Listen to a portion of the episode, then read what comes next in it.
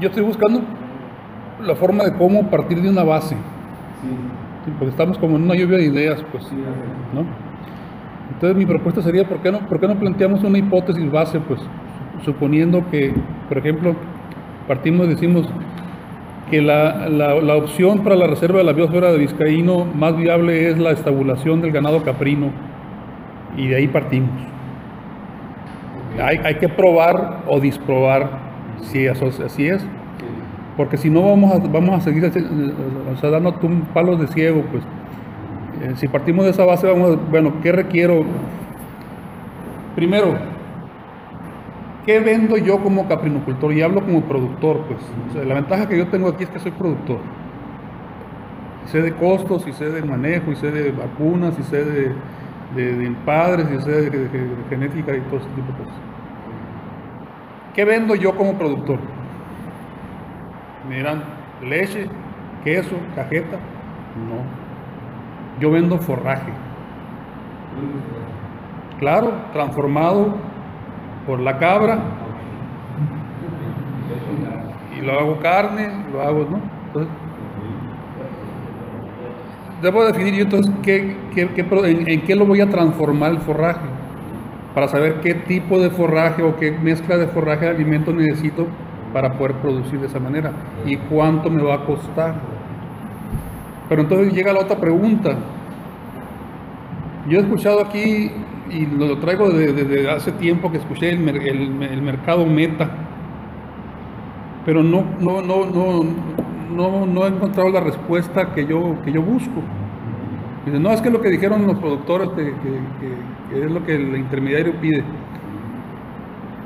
Pues si ese es el mercado me- meta, quiere decir que voy a seguir en el mismo círculo. ¿No? O sea, ¿qué conocimiento tengo yo del mercado para decidir qué es lo que demanda el mercado realmente? No el mercado en el que estoy. Mucha de la capacitación se fue por el lado de la, de la elaboración de quesos y de quesos gourmet, ¿no? Vamos a hacer quesos, quesos este, lechebre o burcín, o no sé cómo se pronuncia, pero, a- así, lo leo. Eh, ¿Qué tan grande es el mercado ese? ¿Qué tan accesible es? ¿Pueden competir esos productores para entrar a ese mercado? ¿O, realmente lo que me produce el, mercado eh, en general es un queso fresco, de no, de un sabor muy fuerte? Es lo que consume el mexicano.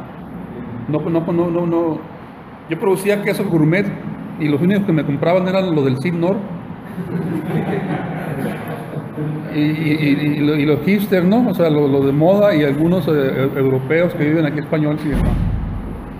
Entonces, ¿cuál va a ser el mercado meta al cual yo voy a- a buscar llegar para saber qué necesito?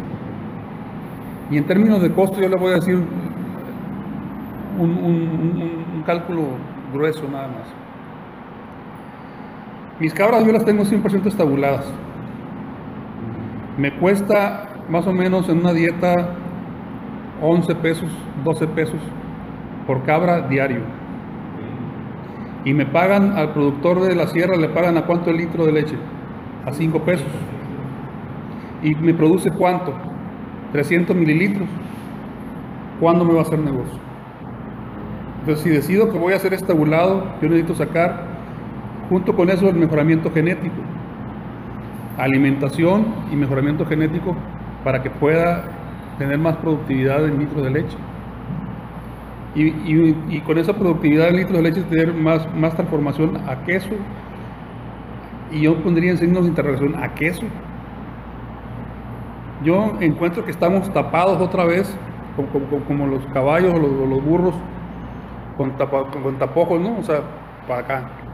Ya sacamos los costos de producción, ¿cuál es más rentable? ¿El queso?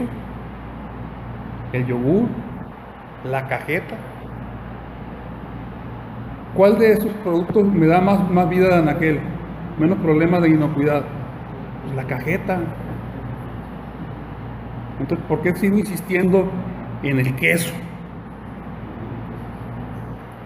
O sea, no, o sea, no hemos definido absolutamente nada hacia dónde es lo más viable, pues. Y por eso yo, yo pongo como, como, como, como idea. Que partamos de la hipótesis, la que ustedes digan, pues.